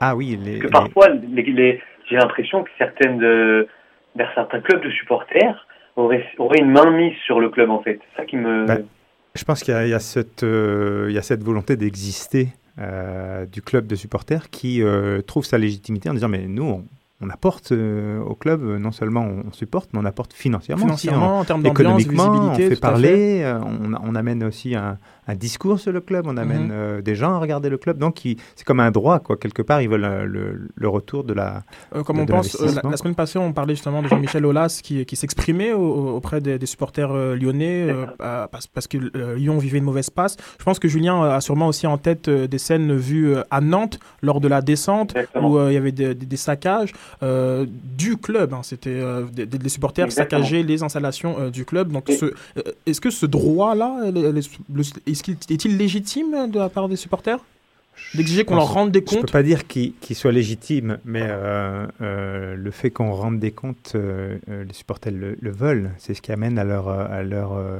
leur mouvement de, de folie parfois. C'est qu'à un moment donné, ils ont l'impression qu'on on leur dépossède de quelque chose et que le club n'existe pas sans eux. Donc oui, ils veulent, ils veulent qu'on leur rende des comptes. Et, et ce, qui est, ce qui est intéressant, c'est que, on a parlé un peu de, de violence, mais l'hooliganisme est un phénomène né en Angleterre, euh, surtout, et, euh, et c'est là où, où le, le mouvement ultra n'a pas percé. Euh, le mouvement ultra, on reçoit beaucoup sur on va dire, le bassin méditerranéen, plus aussi en, Turquie, Grèce, mais dans le, dans le nord, et surtout en Angleterre, le- les supporters entretiennent un rapport plus individuel avec, avec, avec le club et n'ont pas besoin de se- de s'organiser un petit peu, on, on va dire ça comme ça. Et pourtant, c'est là que la, que la violence a, a émergé. Comme, comment on peut, expliquer ça? Est-ce que c'est plus lié peut-être à, d'autres facteurs comme le rock ou une culture punk, euh, je ne sais quoi? Bah, je pense qu'il y il y a un rapport culturel. Euh, les pays anglo-saxons, en Allemagne, c'est un peu la même chose. Hein, euh, sont pas les mêmes que les pays latins. Euh, en Angleterre, le hooliganisme euh, c'est ancré beaucoup sur, euh, euh, certes dans les stades, mais aussi en dehors des stades, sur des questions de territoire, euh, euh, des questions liées aussi à- au statut social. C'était très populaire en Angleterre. Et ça l'est resté, on en parlait tout à l'heure avec Reg, ça l'est Mhm. resté beaucoup plus que dans certains clubs euh, en France ou en Italie. Euh, alors que, oui, il y a une, plus une organisation autour de- du jeu lui-même en Italie, ou ben, à travers le livre que, que montre Bomberger, euh, euh, des clubs, une organisation qui, qui parle plus du club et qui, même si euh, c'est une guerre, attention, hein, c'est une guerre entre ultras, c'est une guerre qui est une, une violence euh, plus maîtrisée ou plus symbolique, quand je vous parlais tout à l'heure des cercueils qui sont montrés ou choses comme ça, et beaucoup moins physique, alors qu'en Ang- en Angleterre, on était tout de suite allé dans des, dans des, dans des violences physiques, quoi, des, des, des bagarres en dehors des stades, dans les stades. Euh, il y a y a, un très très beau film qui est intéressant à voir, qui s'appelle ID. Euh, euh, c'est un film anglais sur euh, un policier qui intègre euh, ces milieux, euh, ces milieux hooligans en Angleterre et qui en devient tellement euh, intégré Qui devient hooligan qui- lui-même. qui, pète un câble, qui La devient bagarre. hooligan lui-même. Euh, je pense que bah, justement c'est drôle parce que le supporter on l'imagine jeune, un peu dans, dans la jeune trentaine, etc. genre comme toujours en jean et prêt, et prêt, et prêt à casser des gueules. Mais euh, je pense que Julien m'avait amené le point de, du rôle de, de la femme. C'est ça, euh, Jules Est-ce que tu peux préciser? exactement ça. Non, c'est exactement ça. J'aurais juste une toute petite question avant concernant le, la place donc du supporter. Comment expliquez-vous, par exemple, qu'on ne retrouve pas ce, phénomène-là dans un sport aussi, populaire peut-être que, le- foot, qu'est le, rugby, avec toute cette charge euh, émotionnelle, euh, toute cette coutume? Pourquoi on ne retrouve pas alors ce, ce fanatisme dans le rugby qu'on peut retrouver au, au football? C'était juste ma petite question avant de. Les, les origines ne sont pas les mêmes. Euh, le, le rugby a puisé ses origines dans les, dans les grandes écoles universitaires euh, en Angleterre, donc euh, avec tout de suite un- une classe, dans les classes sociales très aisées. Et puis ça a toujours continué avec une éthique dès le départ qui s'est positionnée euh, à la fois dans le jeu, avec un respect de l'homme, un respect de, des valeurs, de force, de puissance, etc., mais aussi un, un code de l'honneur. Et ça, c'est tiré des, des grandes universités de l'époque, ce qui n'a pas été le cas du football. Non, qui est- ça, qui- sport qui de brut par les gentlemen, Exactement. bah, C'est le sport des gentlemen, le rugby, et c'est resté euh, dans le dans l'histoire. Ça s'est construit dans l'histoire comme ça, et, et aujourd'hui, les spectateurs de, de rugby, effectivement, sont, sont- ont eux aussi une forme de, de code et d'éthique Et puis pas en- le même que dans le. Puis en le général, football. moi-même, j'ai j'ai joué au rugby pendant 4-5 ans après avoir joué du foot euh, au 15 de Montréal. Et, euh, et puis, j'ai vraiment vu la différence entre le respect de l'adversaire. Oui, c'est brut. Oui, quand tu vois des matchs où Mhm. c'est chaud, les supporters se rentrent dedans, ça arrive. Mais on, on voit vraiment la brutalité, mais on voit aussi les valeurs, l'éthique et le respect. Et surtout, la relation avec l'arbitre. Mhm. Euh, sur le terrain et aussi la, la- la Le- relation d'arbitre avec les supporters, la relation est totalement différente. Je me souviens pas avoir vu euh, dans un match de foot une éo d'honneur pour euh, l'équipe adverse qui sort. Exactement. Puis Si, en, en- en- en Coupe de France, ça se fait. En Coupe de France, ici, Ah il y a oui, un protocole maintenant qui se fait. Et je pense même Et en- le perdant, Réginald pourra me confirmer, mais en, en Angleterre, ça peut se faire pour accueillir un champion. euh. Et en Plus Espagne en aussi. Espagne, c'est En plus Espagne en Espagne qu'en Angleterre. Sur l'accueil plus, Mhm. oui. euh, Puis ça revient tout le temps, le reflet de la société, le, reflète sur le, le sport professionnel, donc on parle de racisme, hooliganisme, supporter, tout se reflète sur un stade, que ce soit le supporter ou le terrain. Il faut le regarder aussi d'un point de vue économique. Justement, le rugby, à l'inverse du football, est devenu professionnel que très tardivement. Euh, donc Mhm. ça aussi, c'est un rapport qui a, qui a influencé. euh, Mm. qui influence donc le rugby c'est génial, mais bon, les femmes. Alors les femmes, Euh, les femmes, c'est un phénomène euh, récent, mais qui prend une ampleur euh, grandissante. Je veux dire, le, le Stade de France euh, aujourd'hui, euh, j'ai les, j'ai pas les statistiques, mais je serais assez, assez intéressé de voir la, la place qu'occupe la femme. Elle est de plus en plus grande. Euh, je pense qu'il y a eu, en France en tout cas, le, le déclencheur s'est fait en 98. 98, la Coupe du Ça, Monde remportée par la France. C'est évident. Il y a eu une telle, un tel engouement que euh, les femmes se sont intéressées aussi à travers euh, leurs amis, leurs maris, euh, leurs frères, leurs fils. Euh, Mais dans les pays où la culture foot euh, est, plus, plus vieille, comme, comme l'Italie, la, la- la femme, pourquoi elle n'est pas plus présente? Ou est-elle peut-être plus présente Euh, je pense pas qu'en Italie elle soit plus présente effectivement qu'en France. Alors euh, peut-être plus récemment, euh, il y a un moment, ça fait plus de dix ans que j'ai quitté la France, mais euh, euh, euh, en Italie, le statut social de la femme aussi n'est pas tout à fait le même. Euh, je veux dire, il y a cette figure de la, de la mama qui est plus dans un rapport qui va être là beaucoup plus, par exemple, pour... euh, euh, si elle a son fils qui joue euh, au foot, elle va euh, s'occuper de ses affaires, elle va les laver, elle va les repasser, jusqu'à ce qu'il y ait une, une femme qui arrive dans le décor, euh, qui soit va prendre le relais, soit si elle accepte pas de prendre le relais, bah, c'est la, la mère qui va continuer ça. Euh, mais euh, je sais pas comment, euh, honnêtement, je sais pas comment euh, euh, en Italie euh, le positionnement de la femme dans le foot. Je pense qu'elle est beaucoup moindre qu'en France. Euh, je- et encore une fois, ici, quand je regarde les supporters de hockey, par exemple, eh ben, il y, a, il y a beaucoup de femmes. Il y a Mhm. énormément de femmes ici au Québec qui suivent le hockey. Et c'est un phénomène qui se développe énormément en France, euh, en France aussi, au football. Euh, je pense que, en même temps, ça, ça suit, j'ai envie de dire, une forme d'évolution sociale. euh, depuis euh, 30 ou 40 ans, le statut de la femme a, a ex- a complètement changé, quoi, a complètement évolué. Il y, a, il y a une indépendance euh, économique, euh, sociale, professionnelle, qui fait qu'à un moment donné, dans, dans le sport, et on le voit doucement, mais sûrement avec les, les sports féminins, eh bien, ça prend de l'ampleur, ça, ça amène de l'économie. Euh, si on regarde ne serait-ce que le journal L'équipe en France, ce journal sportif, on a maintenant régulièrement, depuis 2-3 ans, moi j'analyse, on a régulièrement Des, euh, un papier ou des papiers sur les, les, les femmes, que ce soit au basket ou au foot notamment, c'est là où ça tourne Il y a bien même eu des unes, hein. il y a même eu des, des unes de, de ce quotidien qui, euh, Tout à qui fait. mettait en, en valeur les, euh, bah, l'équipe de France féminine notamment. Et j'avais une question là-dessus. Est-ce que depuis 98 et, et l'essor du, du foot, euh, enfin, grâce à la, à la victoire de la Coupe du Monde euh, en, en France, est-ce que vous arrivez à percevoir depuis une quinzaine d'années une certaine typologie de- du supporter féminin?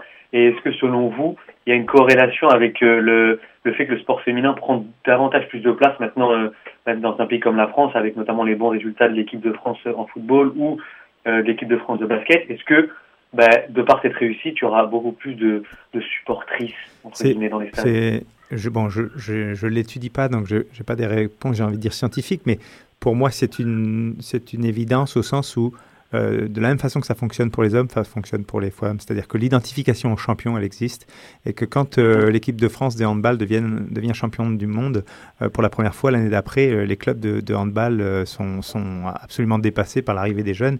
Bon, bah là, c'est pareil. Je veux dire, à un moment donné, on regarde à Lyon. je, voudrais, je serais intéressé de faire une petite statistique, mais je suis assez convaincu que si on regarde Lyon et ses environs, il y a peut-être beaucoup plus de clubs de foot féminins euh, que dans d'autres régions de France. Quoi. Il y a l'identification qui se fait euh, aux champions, naturellement. Tout à fait. Le- on Et- rappelle, on parle euh, du livre de Christian Bromberger qui a été écrit en 95 euh, sur euh, les supporters dans, dans le foot. Les trois villes qui étaient, euh, qui étaient euh, choisies ont été Naples, euh, Turin et Marseille. Si, euh, je sais que c'est pas vous qui avez écrit, qui avez écrit le livre, mais si on devait réécrire le livre aujourd'hui, quelle ville serait euh, choisie? Alors, euh, juste pour euh, euh, signifier aux, aux gens qui nous écoutent, euh, depuis, il y a eu, ça a fait des émules, il y a eu Mhm. plusieurs équipes. Je sais qu'il y a un, un autre sociologue qui a travaillé beaucoup sur les supporters de Lens, dans le Pas-de-Calais. Si c'était aujourd'hui en France, ou, Je sais pas, Buenos Aires ou genre comme Istanbul. Il y a, il y a Ah bah des je- villes dont on, c'est sûr il y a que- des c'est villes sûr dont qu'en on en aimerait un peu Amérique du savoir. Sud, on, En- on pourrait. En Égypte, par exemple, on imagine euh, ça, les Zamalek, c'est euh, Oui. avec la révolution, c'est c'est au-delà du foot, donc c'est. euh, Un excellent papier de, être- de Sofiane sur euh, les, les violences à, à Port Saïd. Pour ça, sur afrocanlife.com. Ouais, ouais. Euh, ok, mais euh, euh, si j'avais trois, enfin deux ou trois villes peut-être en France, euh, ce serait euh, encore une fois, ce qui serait intéressant, c'est de le regarder euh, soit de façon géographique, soit de façon sociale. Donc, euh, par exemple, les- si on prenait Lens, Valenciennes et, et Sochaux, on pourrait imaginer des ressemblances, parce que Lens et Valenciennes, c'est un bassin minier, Mhm. ou Saint-Étienne aussi, qui est un bassin minier, et Sochaux, qui est un bassin sidérurgique. Donc là où il y a un rapport à l'ouvrier, il y a un rapport au travail. Donc ce serait peut-être des clubs qui, qui pourraient amener des, des similitudes ou des, des dissemblances, mais, mais qui, à mon sens, pourraient montrer euh, euh, certains éléments intéressants. En Angleterre aussi, entre les, les deux équipes de Londres, par exemple. Les deux Euh, On a eu ouais, la enfin, discussion les avec, deux grosses- avec les deux grosses, cette pardon. semaine.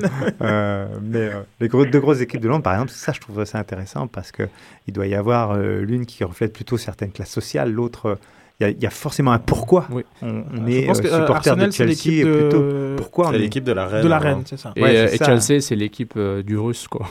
Non. Avant, avant Chelsea Abramovich, c'est l'équipe du russe, donc euh, l'histoire est différente. Mais, par rapport, euh, par exemple, à l'Angleterre, ce qui est intéressant, c'est, euh, on est d'accord que la EPL est devenue plus, un modèle, je dirais, plus nord-américain au niveau du supporter par rapport au reste de l'Europe. Et ce qui est intéressant de voir, c'est euh, quand est-ce que la ligne entre le supporter et le consommateur s'arrête?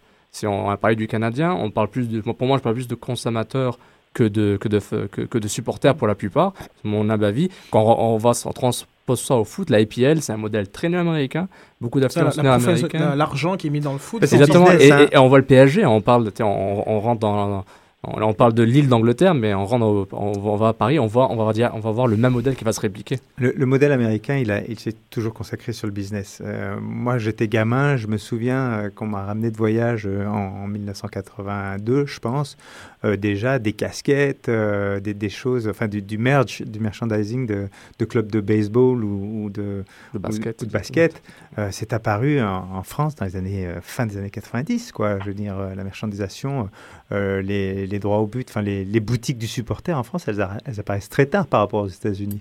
Euh, donc c'est euh, ce glissement-là qui a forcément fait comprendre aux clubs en, Europe bah, qu'il y avait de l'argent én- énormément à se faire.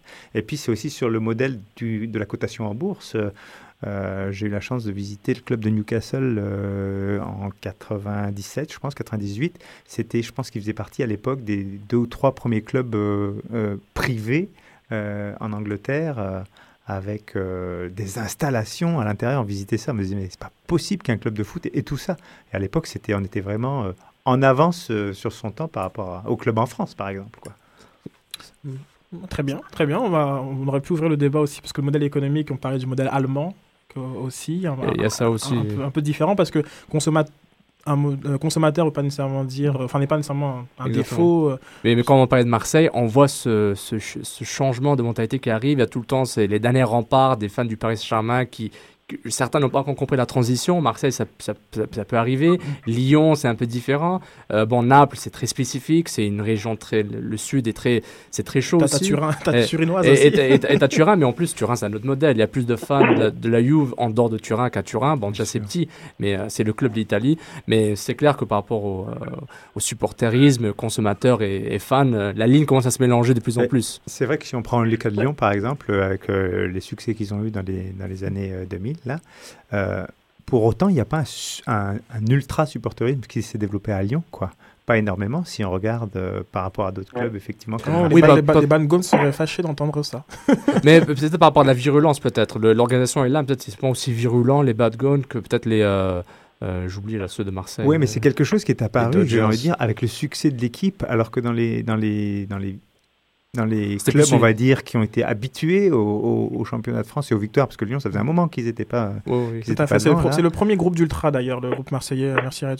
Voilà, ça s'est développé euh, plus tard et ça s'est développé avec, avec les 7-8 titres, je sais plus exactement, de, de Lyon. Où ça, consécutifs à la, à la suite. Ça partait d'une niche à aller vers un, avec un mouvement. un, un modèle, à- un modèle économique de Olas euh, très fort, quoi, qui, qui a positionné le, le football. C'était un des premiers à vraiment injecter de l'argent très fort dans le football. Mais Lyon, la cité euh, lyonnaise, euh, c'est une cité de, de business aussi. Hein. C'est pas du tout le, une, une région ouvrière ou une région euh, euh, liée à l'immigration comme Marseille, par exemple. hein. Donc, je pense que c'est aussi dû à ça. Euh, Très bien, on vous remercie euh, beaucoup, euh, Jérôme. euh, Merci de l'invitation. C'était une très très belle euh, en- entrevue. C'est comme l'entrevue, le journaliste qui jette des fleurs. hein, Ouais. très belle entrevue. Une très belle conversation. Euh, et donc, Et euh, c'est on toujours vous quand invite- les questions sont bonnes qu'il y a des bonnes conversations. Ah. donc, on vous invite euh, à, à lire euh, ce livre sur le, le match de football de Christian Bromberger. On rappelle que, que Jérôme Pruneau est le directeur général de Diversité Artistique Montréal euh, et qu'il a aussi écrit euh, un livre pour euh, les passionnés de cyclistes qui s'appelle Race Across America, donc euh, la, la fameuse course de 12 jours euh, de l'Est en Ouest américain. Donc, euh, c'est écrit un livre écrit en 2010 qu'on vous invite tous euh, à aller euh, googler hein, sur, sur Amazon et, et autres. On va garder 5 minutes pour un tout petit débat. hein. un tout petit débat. Euh, Julien, reste avec nous, euh, le temps de lancer euh, le jingle.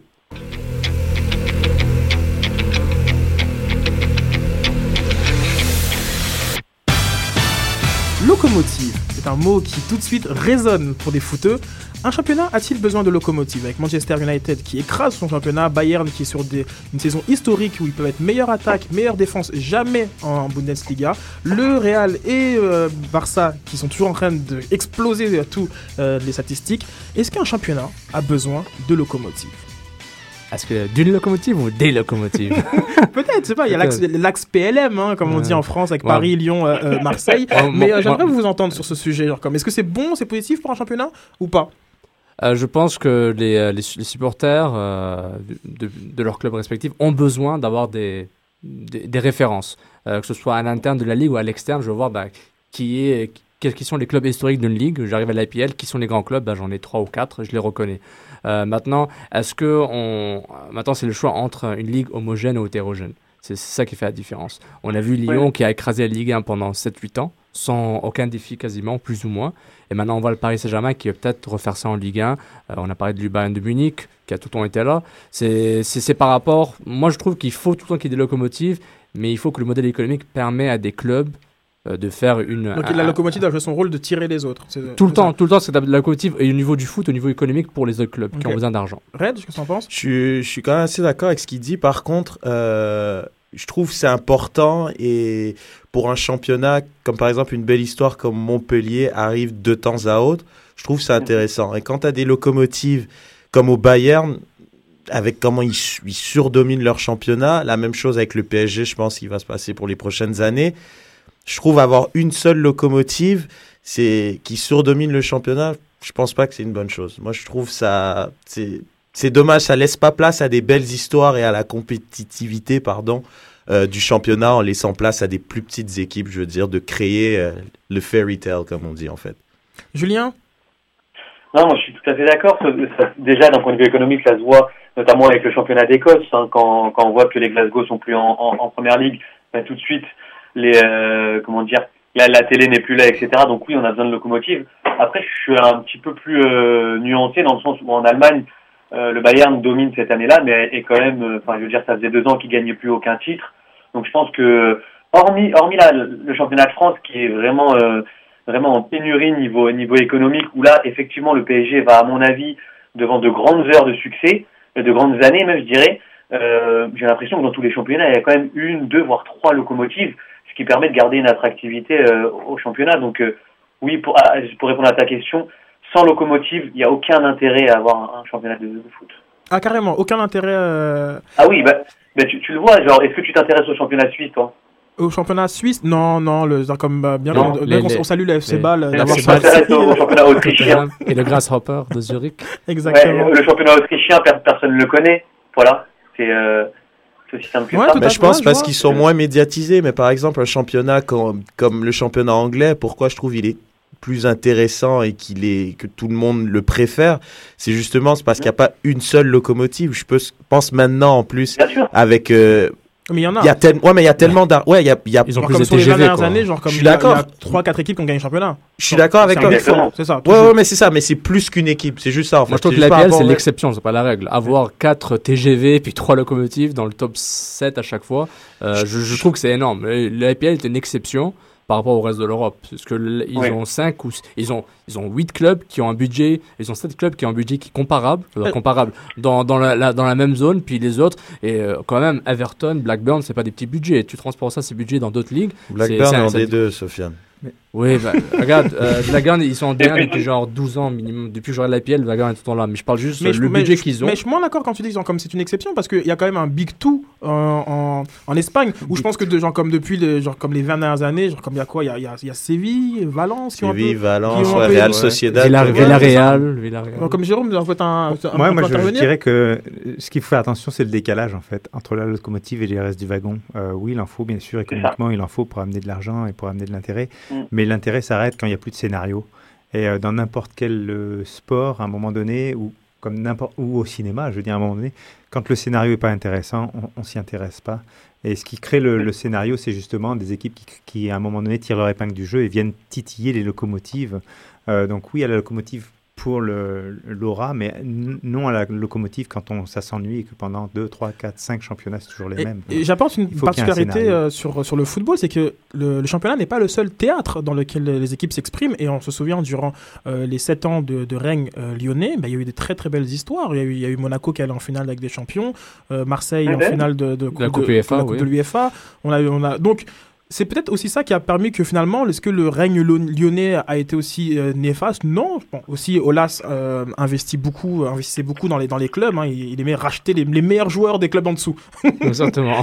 Ouais, il appauvrissait le championnat pour se rendre meilleur, donc il gagnait à chaque fois. Mais après, c'est vrai qu'en Ligue des Champions, au final, c'est vrai que Lyon n'est jamais allé jusqu'au bout et que c'est d'autres équipes françaises pendant le règne de Lyon qui, qui sont quand même plus sorties euh, sous les feux des projecteurs.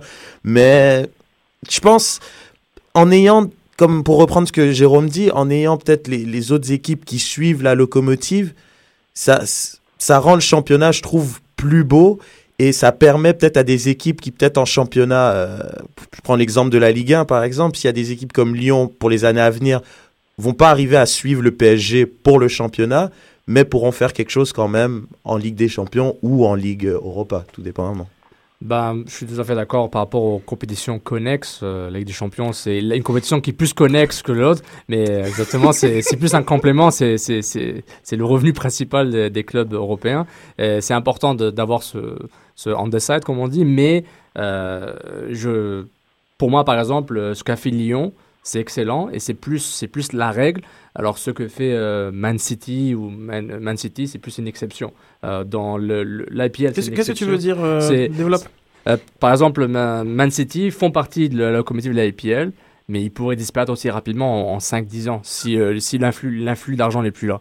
Donc, euh, les- les, euh, il, y a des- il y a par rapport les, les traditions du, les traditions et les valeurs du club euh, sont tout le là, mais si l'argent n'est pas là, si tu n'investis pas à avoir des Nasri et des Tevez dans, dans, dans- dans ton effectif, tu, sois, tu, tu, peux être une, tu peux être un wagon très rapidement. Surtout dans ces modèles économiques où c'est investissement de 200 millions en one shot et ensuite tu te retrouves à, à éventuellement un délaissement du propriétaire. Oui, tout à fait. Euh, On rappelle qu'en 2015, euh, c'est le, le, le règlement fair play- fair play financier qui, qui, qui- qui peut balancer le tout. Euh, Arsenal souffre en ce moment, entre guillemets, c'est la locomotive qui souffre, entre guillemets, Euh, mais au niveau économique, ça peut faire mal. Et d'autres championnats plus équilibrés pourraient, euh, pour- pourraient faire avantage, avoir avantage sur ça. Julien, un dernier mot sur, sur la question? Oui, non, je dirais, je dirais quand même qu'il y aura quand même toujours des, des belles histoires euh, d'avoir des locomotives. Ça permettra, par exemple, à une équipe comme Reims ou Sochaux bah, de se sublimer et finalement de, de venir battre l'ogre l'ogre parisien. Donc certes, sur une saison, à mon avis, le suspense sera moindre, mais il y aura quand même toujours ces, ces- des belles histoires et on sera toujours derrière le petit poussé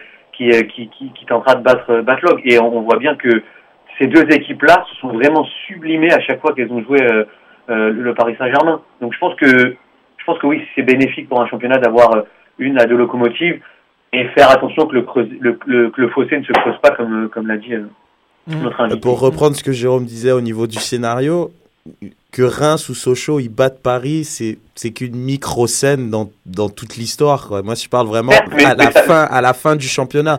Moi, que Sochaux euh, ils se défoncent le dimanche parce que c'est sur Canal et qu'ils battent le PSG parce que le PSG ils viennent de jouer en Ligue des Champions, ils sont moins motivés à aller jouer au Stade Bonal.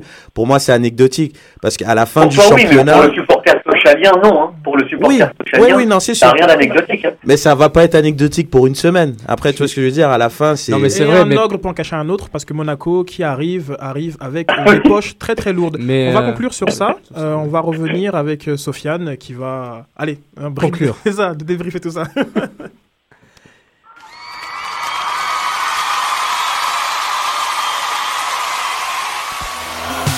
Soccer sans frontières, l'alternative foot.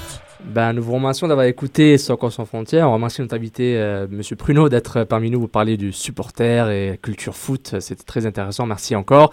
Euh, vous pouvez venir écouter sur le site de choc.fm et aussi sur votre application Stitcher sur iPhone et Android. Le soccer continue tout le temps sur mountroyalsoccer.com pour votre impact de Montréal et le sans frontières sur afrocanlife.com. Euh, Restez à l'écoute de Choc FM pour votre ag- agenda culturel, le Montréaline. Merci. Au revoir. Au revoir. Salut.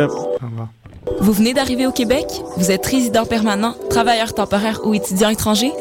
Les 3 et 4 mai, venez visiter le Salon de l'immigration et de l'intégration au Québec, présenté par Desjardins, au Palais des Congrès de Montréal. Découvrez toutes les opportunités et les services offerts aux nouveaux arrivants en matière d'emploi, de formation, de vie en région, d'entrepreneuriat, ainsi qu'une foule de services adaptés à vos besoins.